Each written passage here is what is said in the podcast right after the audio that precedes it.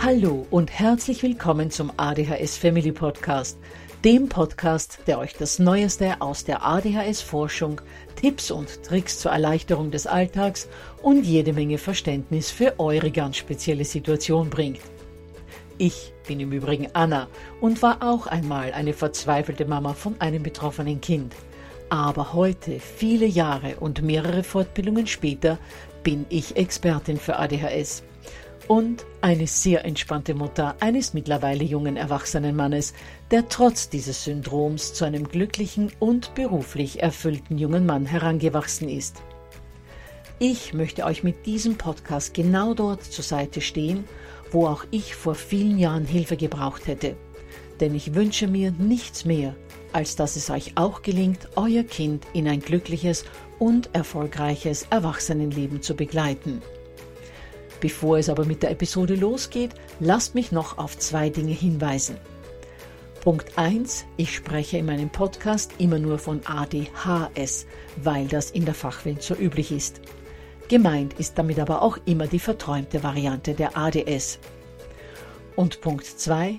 Die Werbungen, die im ADHS Family Podcast geschaltet werden, dienen der Finanzierung von Projekten, die der gesamten ADHS Community zugutekommen – denn sie werden für die Produktion von Erklärvideos für Kinder oder für das familiäre Umfeld, für die Informationsweitergabe an Pädagogen, Diagnostiker und Ärzte sowie für spezielle ADHS-Projekte herangezogen.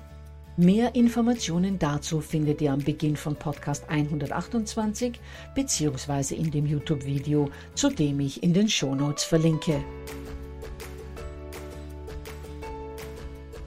Ja, ihr Lieben, der heutige Podcast schließt thematisch an den von der vergangenen Woche sehr gut an, denn heute geht es um eine höchst interessante Methode, mittels derer Forscher des Brain Assessment Research Care Centers, kurz BrainArc, versuchen festzustellen, welches Medikament bei von ADHS Betroffenen höchstwahrscheinlich die besten Erfolge erzielen wird.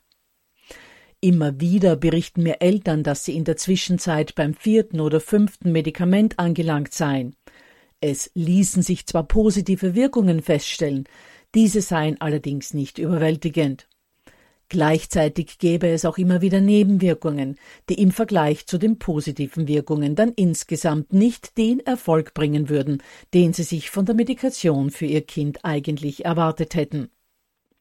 Genau diesem Problem widmet sich BrainArc, indem zusätzlich zu den üblichen Diagnoseverfahren auch noch evidenzbasierte, also objektiv nachweisbare Parameter und Daten erhoben werden, um so von vornherein schon gezielter ein Medikament auswählen zu können.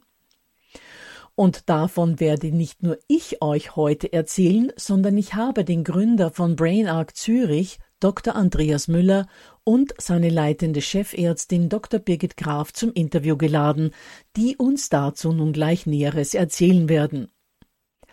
Andreas Müller ist seit 45 Jahren Kliniker und Forscher und Mitautor bzw. Autor mehrerer Sachbücher zur systemischen Sichtweise, unter anderem von ADHS.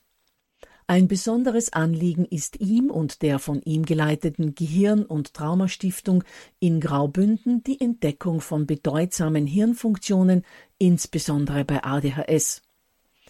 Derzeit arbeiten er und seine Crew unter anderem an der Frage der inneren Erregung und deren Einfluss auf ADHS und an der Bestimmung von Hypoarousal in Verbindung mit ADHS. Birgit Graf ist Chefärztin, Fachärztin für Kinder- und Jugendpsychiatrie und Erwachsenenpsychotherapeutin und ist spezialisiert auf Hirnfunktionsanalysen als integrativer Bestandteil der Kinder- und Jugendpsychiatrischen Diagnostik. Hauptsächlich arbeitet Frau Dr. Graf mit der tiefen psychologischen Psychotherapie für Kinder, Jugendliche und Erwachsene und ist zudem in Deutschland als Oberärztin in der Hochgebirgsklinik in Mittelberg mit den Hirnfunktionsanalysen tätig. Gut, ihr Lieben, das vorausgeschickt hoffe ich sehr, ihr seid heute gut ausgeschlafen, denn es wird ein wenig fachlicher als sonst werden. Ja, liebe Frau Dr. Graf, lieber Herr Dr. Müller, herzlich willkommen zum ADHS Family Podcast. Es freut mich wahnsinnig, dass Sie sich da heute für ein Interview zur Verfügung gestellt haben zu einem wirklich hochspannenden Thema. Ich bin schon so gespannt, was Sie uns und den Hörern erzählen werden. Ein wenig habe ich ja schon in der Anmoderation verraten, aber vielleicht können Sie sich noch mal ein wenig intensiver vorstellen und uns vor allem auch erzählen, wie Sie zu Brain Arc und zu dieser ganzen Idee überhaupt gekommen sind. Herr Dr. Müller, Vielleicht möchten Sie den Beginn machen. Ja, das kann ich gerne machen. Also ich bin der Andreas Müller und arbeite seit ungefähr 45 Jahren am Thema. So richtig intensiv hat es angefangen vor 25 Jahren, als ich gesehen habe, dass äh, man eigentlich dorthin gehen muss, wo das Ganze stattfindet, nämlich ins Gehirn. Und wir sind dann hingegangen und haben geschaut, welche sind die besten Methoden und die beste Methode, die sich auch derzeit noch etabliert hat, ist sicher das EEG und vor allem evozierte Potenziale. Wenn man die entsprechend gut auswerten kann, kann man die biologischen Marker eben sehr gut als ergänzendes diagnostisches Tool gebrauchen und die führen dann eigentlich, eigentlich wirklich weiter. Sie haben jetzt gesagt, evozierende Marker wenn ich mir das richtig gemerkt habe. Was, was haben wir darunter zu verstehen? Ja, da äh, macht man im, im, Grunde genommen ein normales EG und provoziert während der gleichen Zeit das Gehirn äh, mit Bildern und Tönen.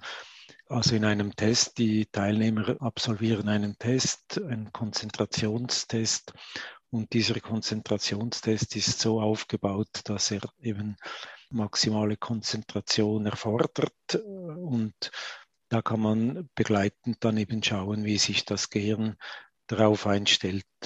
Und man kann im Grunde genommen äh, im Nachhinein dem Gehirn zuschauen, was es macht. Spannend, da werden wir dann jetzt eh noch einiges äh, genaueres darüber erfahren. Okay, vielen Dank vorerst mal. Und Frau Dr. Graf, äh, vielleicht wollen Sie uns auch noch ein wenig erzählen, welche Position Sie dann bei BrainArc einnehmen und wie Sie zu dem Herrn Dr. Müller gekommen sind. Ich bin jetzt seit fünf Jahren dabei. Ich war vorher niedergelassen in Deutschland, im Oberallgäu, habe den Dr. Müller dann beim Symposium kennengelernt. Ich bin Kinder- und Jugendpsychiaterin und mich hat es so fasziniert, dass ich dann die Praxis abgegeben habe und bin jetzt fünf Jahre mit im Team als Chefärztin und behandle die Patienten und mache auch viel medikamentöse Einstellungen. Verstehe.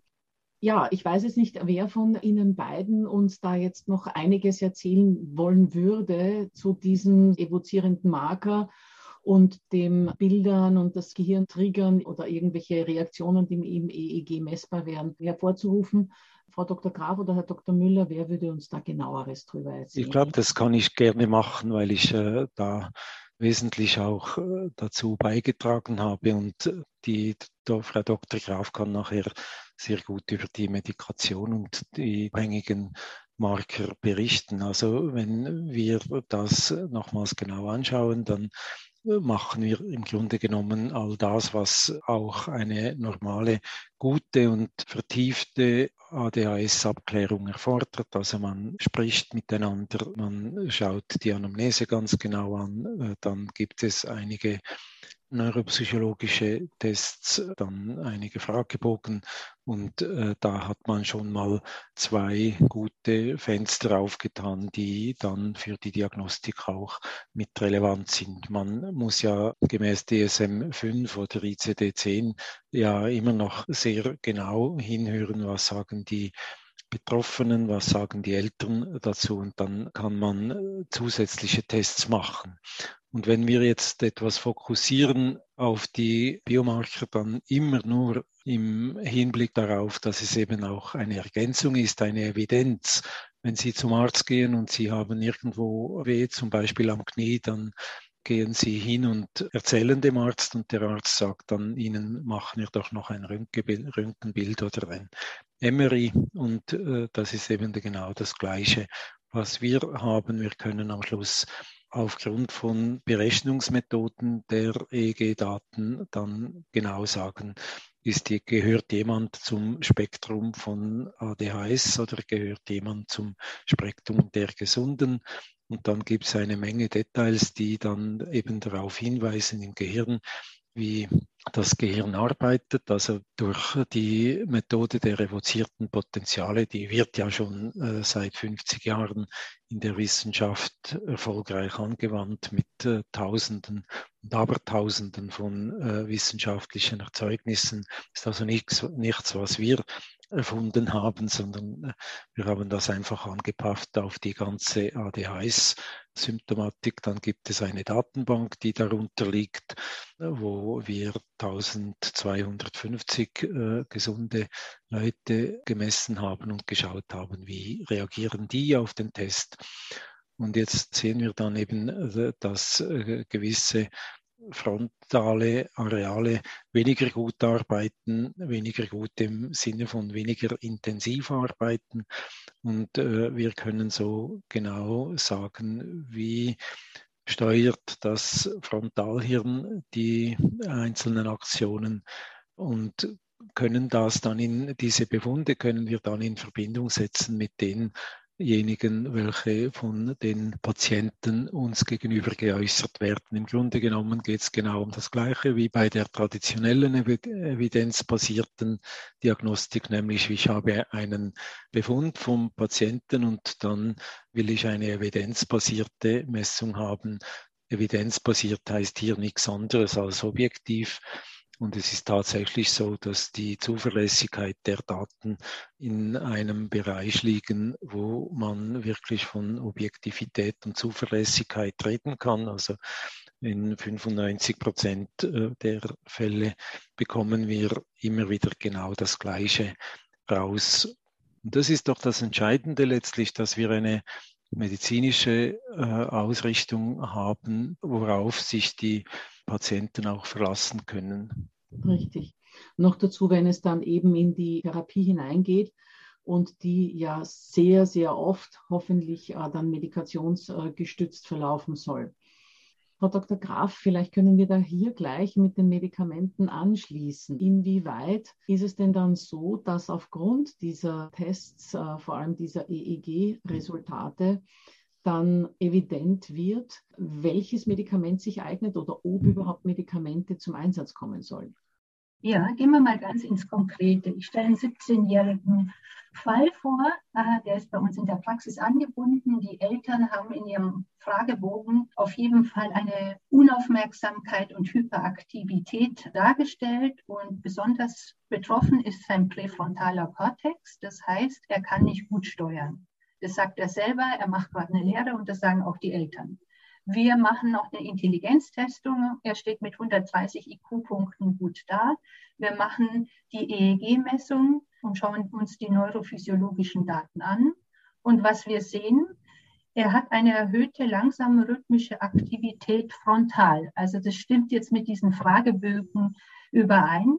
Wir sehen tatsächlich, dass das Gehirn bei Stress und bei Langweile bei ihm während der Konzentrationstestung runterfährt. Das heißt, er ist sehr langsam rhythmisch, macht aber keinen einzigen Konzentrationsfehler, obwohl er langsam rhythmisch ist.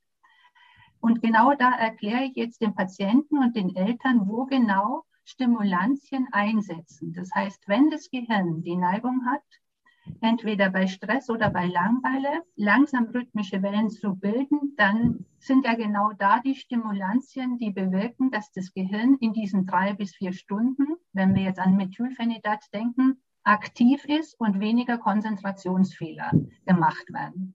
Bei ihm war es ganz klar, es ist einer, der gern Computer spielt. Er kann das auch richtig gut. Dass er keinen Konzentrationsfehler macht, liegt auch daran, aber das Gehirn zeigt uns schon die Tendenz. In der Lehre hat er gerade große Probleme. Das heißt, die Aufmerksamkeit zu halten über längere Zeit. Er ist auch gefährdet. Deshalb kam er mit diesem Leidensdruck. Und äh, jetzt haben wir Methylphenidat eingesetzt, weil wir sehen bei ihm im Netzwerk 1 Aufmerksamkeit und Exekutivfunktionen, dass da Methylphenidat am besten wirkt. Wir haben ihn eingestellt und zwar hat er im Moment Medikinet, Tabletten 20 Milligramm für den Vormittag und das gleiche für den Nachmittag. Er wollte kein MR-Präparat, weil das bei ihm am besten so funktioniert. Das wäre jetzt mal so ganz konkret. Er wird kontrolliert von uns. Wir haben aber noch zusätzlich äh, gesehen, dass er wenn es ihm langweilig wird, eher in so ein Hypoarousal geht. Das heißt, er ist dann in einem Zustand der Langeweile. Und wir wissen ganz genau, wenn die Patienten dieses Hypoarousal zeigen, dass sie auf Dauer besser auf Amphetamine eingestellt werden. Das heißt, da würde entweder Attentin oder Elvanse in Frage kommen. Und das sehen wir, während wir die Patienten immer wieder interviewen und sehen, aha, es funktioniert am Anfang mit der Steuerung ganz gut, bleibt aber nicht der Erfolg und dann erfolgt der Wechsel auf Elvanse. Elvanse ist nun mal auch ein gutes Mittel für 10 bis 12 Stunden. Das heißt, für den ganzen Tag, wo er natürlich Schwierigkeiten hat, während der Lehre die Aufmerksamkeit zu halten. Was wir dann machen, ist nach einem Jahr wieder diese Kontrollhirnfunktionsanalyse, weil wir ja dann tatsächlich auch die Medikamente testen können. Er kommt ohne Medikinet, er macht den Konzentrationstest. Wir machen eine Pause, er hält die EEG-Mütze an.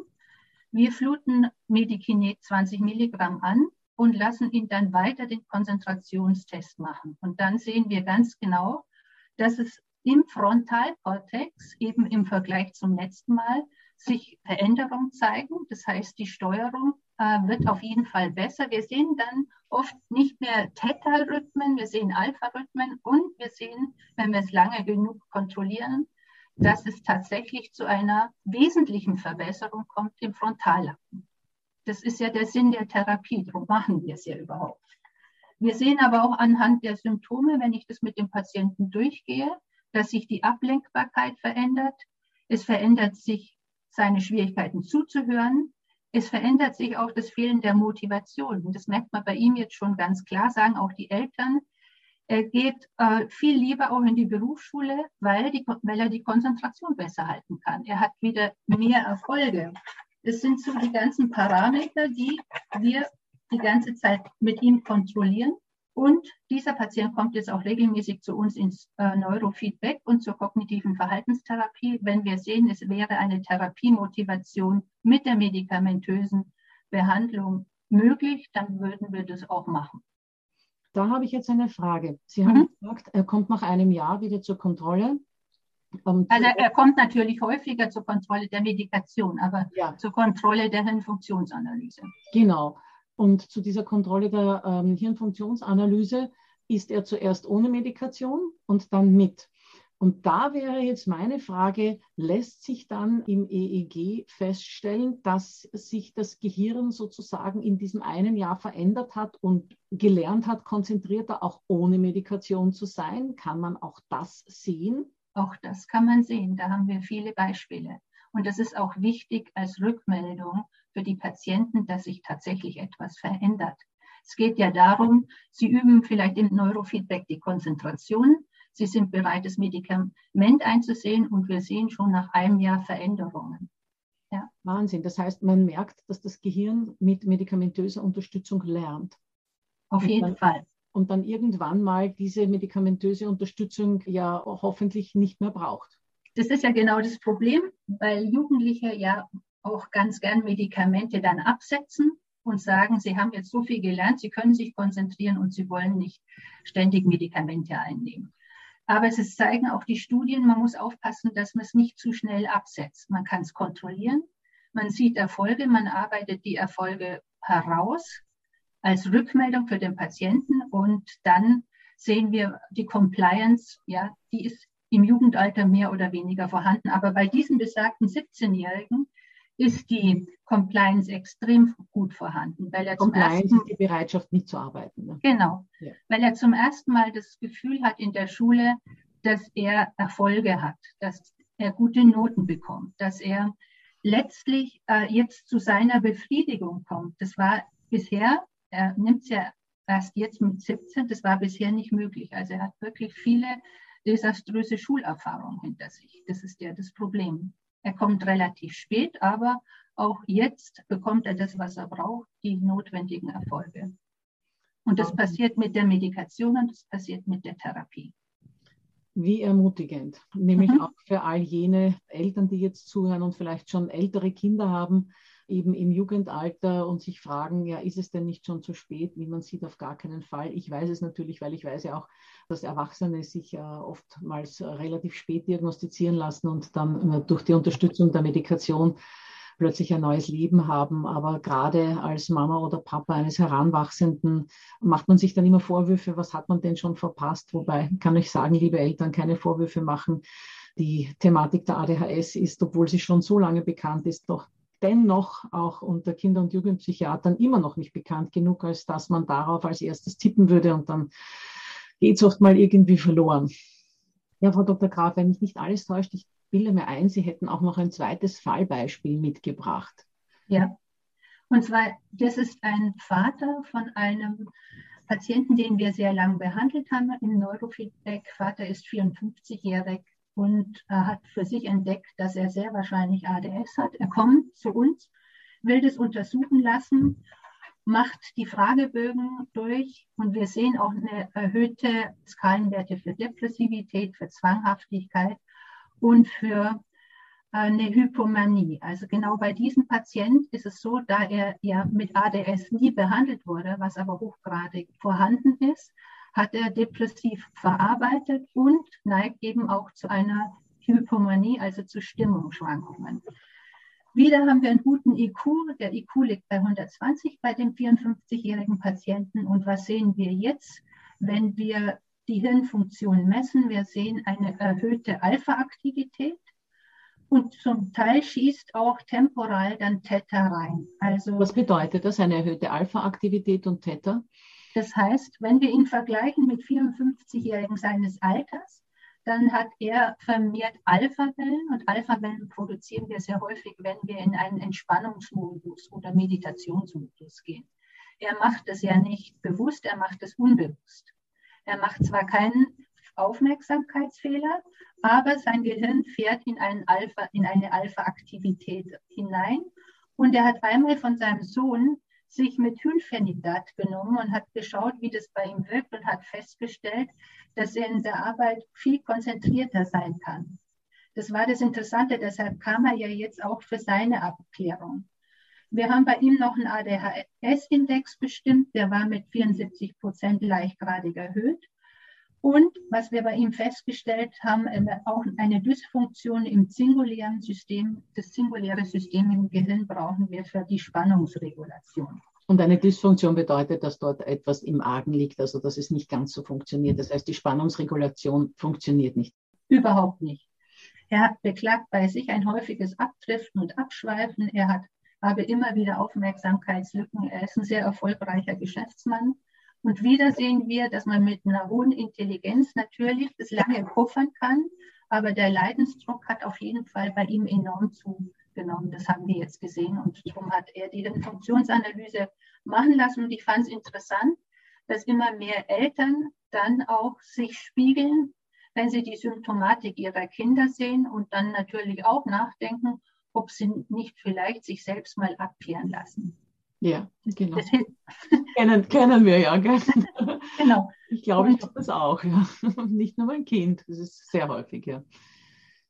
Ja, und weshalb ich dieses Beispiel noch genommen habe, ist, dass man sieht, es gibt ja dann immer diese Komorbiditäten. Also Kinder mit ADHS verarbeiten häufig Depressionen. Also ich mache immer den Depressionsfragebogen für Kinder um zu schauen, ist das ADHS depressiv verarbeitet. Da müssen wir auch hinschauen und ich sage das den Eltern auch häufig, wenn wir mit Methylphenidat arbeiten, dann kann es sein, dass das Kind in der ersten Phase sogar etwas trauriger wirkt. Und das hat damit zu tun, dass es natürlich äh, diese Altlasten noch hat, dieses nicht okay Gefühl und mit Methylphenidat fangen die dann an, besser zu verarbeiten. Aber die erste Phase kann auch dazu führen, dass sie etwas trauriger reagieren. Das ist für die Eltern wichtig, dass sie das wissen, weil das gibt ihnen Orientierung und Halt. Also ich finde es extrem erhellend, dass Sie das jetzt auch so erklärt haben, dass dann eben die Depression oft einsetzt, wenn ADHSler, die eigentlich, also Erwachsene, die eigentlich erfolgreich sind im Leben, es geschafft haben aufgrund eines relativ hohen Intellekts, weil 120 ist ja schon ganz schön, und das immer kompensiert haben, aber mit welchem Aufwand? Und im Hintergrund schleichen sich dann diese ganzen Komorbiditäten, wie im Fall dieses 54-jährigen Patienten, eben die Depression und diese Stimmungsschwankungen und diese leichte Zwanghaftigkeit, schleichen sich dann einfach ein, weil das Leben so anstrengend ist und ja. weil vieles einfach nicht so gelingt wie bei einem neurotypischen Menschen. Ja, gibt es noch irgendetwas, äh, Herr Dr. Müller oder Frau Dr. Graf, was Sie dem Ganzen hinzufügen würden? Ja, die Diagnostik ist, sagen wir mal, bedingt wichtig.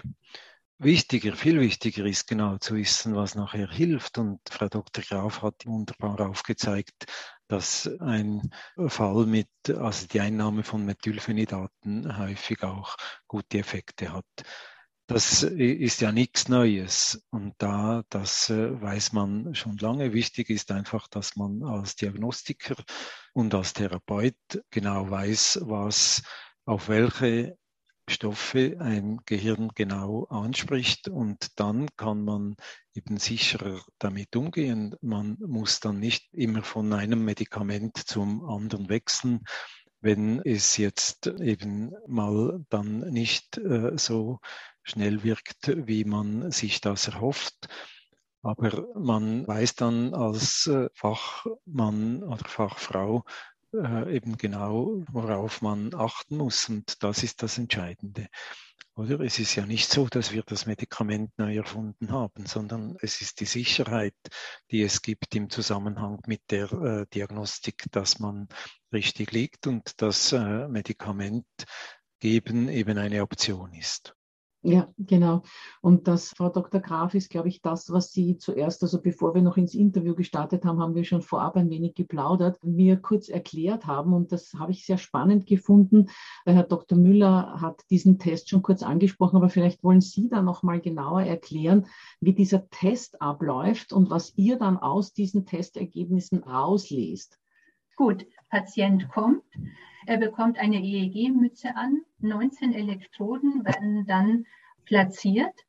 Dann sitzt der Patient vor dem Bildschirm und schaut zuerst mal fünf Minuten nur auf den Bildschirm und es ist nichts.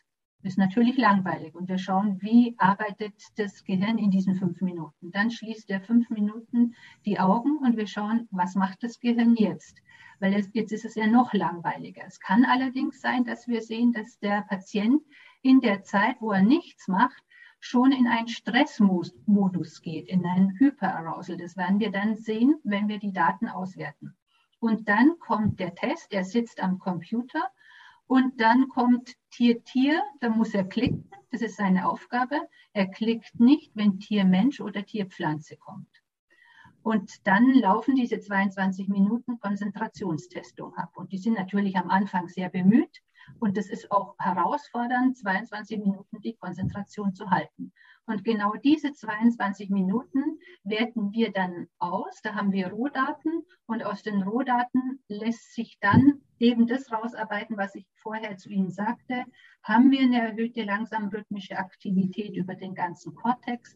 Haben wir es nur frontal, also da, wo unser Steuermann sitzt? Oder haben wir es temporal an der Seite des Gehirns? Da kriegen wir dann die wichtigen Daten. Dann laufen in der Zeit eben noch Töne. Das war das, was Herr Müller vorher sagte. Dann kann man eben sensorische Inputs ablesen. Wir sehen, wie verarbeitet er visuell, wie verarbeitet er auditiv und wie verarbeitet er in seinen Assoziationsarealen. Und ganz wichtig ist auch noch, wie aktiviert er seinen Steuermann. Wir haben eine Aktivierungsoperation, eine Inhibition und ein Konfliktmonitoring. Und das sind dann die ganzen Daten, die wir im Auswertungsgespräch mit den Eltern und mit dem Jugendlichen besprechen. Für kleine Kinder ist es viel zu langweilig, denen erklären wir es dann kindgerecht, wenn sie wieder in die Praxis kommen. Und anhand dieser Daten ist es dann möglich, eine Prognose abzugeben, welches äh, zur Wahl stehenden Medikamente wohl den ersten Erfolg zeitigen wird. Genau. Wir haben ja auch auch noch die ADHD-Wahrscheinlichkeit. Wir haben noch einen Index dabei. Wir haben noch einen Methylphenidat-Index, wo wir sehen, gehört er mehr zu den Respondern, gehört er nicht zu den Respondern. Wir sehen, wenn er im Frontalhirn einen Stressmarker drin hat, dass äh, wir wissen, dass da am besten Intunif als Second-Line-Medikament ähm, sinnvoll ist. Also wir haben so viele Parameter, um genau einzuordnen, was können wir für die Therapie am besten empfehlen. Und das ist genau das, was mich eigentlich zu euch gebracht hat. Mich hat damals eine Mutter angeschrieben und hat mir eben davon erzählt, dass ihr Kind medikamentös eben so auf diese Art und Weise eingestellt wurde, und das habe ich so faszinierend gefunden, dass ich dann eben ähm, mit ihnen in Kontakt getreten bin, weil was ist das normale Prozedere? Also man geht zum Arzt und äh, das Mittel der Wahl ist dann eben meistens mal ein unretardiertes äh, Ritalin. Und dann wird halt mit 5 Milligramm begonnen und dann wird gesteigert und dann wird versucht und dann hat man oft schon das vierte, fünfte Medikament durch und dann ist der Rebound so schlimm. Und also es gibt ja alle möglichen Probleme, die sich da ergeben können. Und wenn man schon mit dem höchstwahrscheinlich optimalsten startet, kann man sich ja dann oft diese Versuchs- und Irrtumsreise sparen oder sie deutlich abkürzen. Wobei man dazu sagen muss, wir gehen auch in eine Testphase. Also das heißt, auch wir starten mit 5 Milligramm unretardierten Methylphenidat, auch wenn wir wissen, dass der Patient eventuell ein anderes Mittel braucht, müssen wir ja auch. Wir müssen per Leitlinie auf jeden Fall zuerst Methylphenidat einsetzen. Also das ist die standardisierte Therapie. Und dann schauen wir in dieser Testphase, wo wir regelmäßig dann Kontakt haben mit dem Patienten und auch Mails kriegen, wie funktioniert es? Und wenn wir sehen, das funktioniert nicht gut, was wir eventuell schon vermutet haben, können wir das dokumentieren und können dann zum Beispiel wechseln. Auf Aber dann wisst ihr wenigstens, wohin ihr wechselt. Auf jeden Fall wissen wir es, ja. ja. Okay. Aber so sind die Leitlinien nun mal für die Kinder- und Jugendpsychiater gefasst. Ja, also insgesamt ein hochinteressantes Thema. Jetzt mhm. die Frage an Sie beide. Gibt es noch irgendetwas, das Sie den ADHS Family Podcast-Hörern mitgeben wollen würden? Sei es in eine Information, sei es ein Appell, ein Aufruf, was auch immer. Nein, eigentlich äh, ist es ein guter Ausgangspunkt und von daher die ganze Geschichte geht weiter. Das ist sicher. Die, die, es gibt immer mehr Leute, die sich dafür sehr interessieren und wir sind bereit, da auch Auskunft zu geben, soweit wir können und Zeit haben. Genau, ich werde natürlich auf alle Fälle in den Show Notes zu BrainArc verlinken und auch sämtliche Kontaktdaten werde ich natürlich angeben. Frau Dr. Graf, ja. haben Sie noch äh, etwas, das Sie gerne hinzufügen würden? Ja, als Psychoedukation für die Eltern. Ich arbeite auch in der Hochgebirgsklinik in Deutschland. Da geht es immer ums Elterntraining. Und da geht es ja darum, dass die Eltern am Anfang, wenn wir ADHS haben und wenn wir Steuerungsdefizite haben, klare Regeln aufstellen müssen und trotzdem versuchen, mit dem Kind nicht zu viel zu diskutieren, in der Bindung zu bleiben und sich an diese ganz klaren Regeln zu halten. Das heißt, es sagen viele Eltern, das ist eine anstrengende Arbeit, dieses regulieren müssen, aber das gehört dazu. Und es hat nichts mit ihnen persönlich zu tun. Und wichtig ist, dass sie das auf eine ganz neutrale Art und Weise auch machen. Und ja. zwar werden sie zu emotional, haben sie natürlich schon wieder äh, das Kind, was dann sofort in die Diskussion gehen wird. Ganz genau. Wichtig ist auch, dass man nicht perfekt sein muss. Das ist auch ganz wichtig für die Eltern, dass sie sich diesen Stress nehmen. Und das Letzte ist, dass sie was für sich selber tun. Das sieht man immer in der Hochgebirgsklinik. Die begleiten dann ihre ADHS-Kinder. Und gerade vorgestern sagte dann eine Mutter, es war so ein schöner Urlaub. Ich bin so viel wandern gegangen. Sie sehen es an meiner Bräune. Also sie hat wirklich was für sich getan. Ganz, ganz wichtig. Ähm, mhm. also ich, ich, selbst mache auch also Online-Elterntrainings und das ist im Grunde genommen das, was ich predige. Die mhm. Beziehung zum Kind, diese klaren Regeln und Grenzen, aber weil gerade ADHSler diese so gerne überschreiten, brauchen sie ganz dringend wie, wie eine Struktur, wie ein Gerüst, wie ein Bitte begrenze mich, weil ich schaffe es alleine nicht. Mhm. Ähm, und da gibt es auch äh, einige Podcasts dazu und zu dem letztgenannten Thema, dass Sie jetzt eben gesagt haben, man muss auch als Mama und Papa auf sich selbst ein wenig schauen. Auch da habe ich sogar drei Podcasts dazu, weil das so wichtig ist. Wenn man sich selbst ausblutet, äh, kann man sein Kind einfach nicht mehr gut begleiten und das, man kommt dann in so einen Teufelskreis rein. Aber ihr lieben ADHS-Podcast-Hörer, es ist der Podcast, glaube 2021 und 22, wenn mich nicht alles täuscht. Da könnt ihr mal ein wenig reinhören, wie ihr als Eltern euch auch ein wenig entlasten könnt. Gut, liebe Frau Dr. Graf, lieber Herr Dr. Müller, vielen herzlichen Dank für Ihre Zeit. Das war eine extrem spannende halbe Stunde. Und ich bedanke mich auch im Namen der ADHS Family Podcast-Hörer für Ihre Zeit und für all Ihren Input und werde, wie gesagt, in den Shownotes äh, zu Ihnen, zum Institut und zu den Kontaktdaten verlinken. Herzlichen Dank. Also ich möchte mich herzlich bedanken für diesen Podcast. Das ist äh, eine spannende Auseinandersetzung und ich hoffe, dass es einigen Leuten geholfen hat, auch äh, andere Einsichten oder die Perspektiven zu erweitern. Ja, meine Lieben, ich hoffe, für euch war das eine ebenso interessante halbe Stunde wie für mich. Lasst mich noch ergänzend hinzufügen, dass es Brain Art nicht nur in Zürich gibt, wo Herr Dr. Müller und Frau Dr. Graf tätig sind, sondern mittlerweile auch in Chur, Tessin, Philadelphia, Boston und Skopje. Und zu meiner Angabe der Episoden für das Krafttanken der Eltern muss ich mich noch kurz korrigieren, denn das sind nicht die Episoden 19 bis 21, sondern 21 bis 23. Auch dazu verlinke ich in den Show Notes. Gut, dann freue ich mich, wenn ihr nächste Woche wieder mit dabei seid, wo uns Anastasia Zhukova, eine junge, aufstrebende und extrem erfolgreiche Psychotherapeutin, etwas über Emotionsregulation berichten wird. Ich hoffe, ihr seid auch da wieder mit dabei und würde mich wie immer freuen, wenn ihr den ADHS Family Podcast auf der Plattform bewertet, auf der ihr ihn anhört.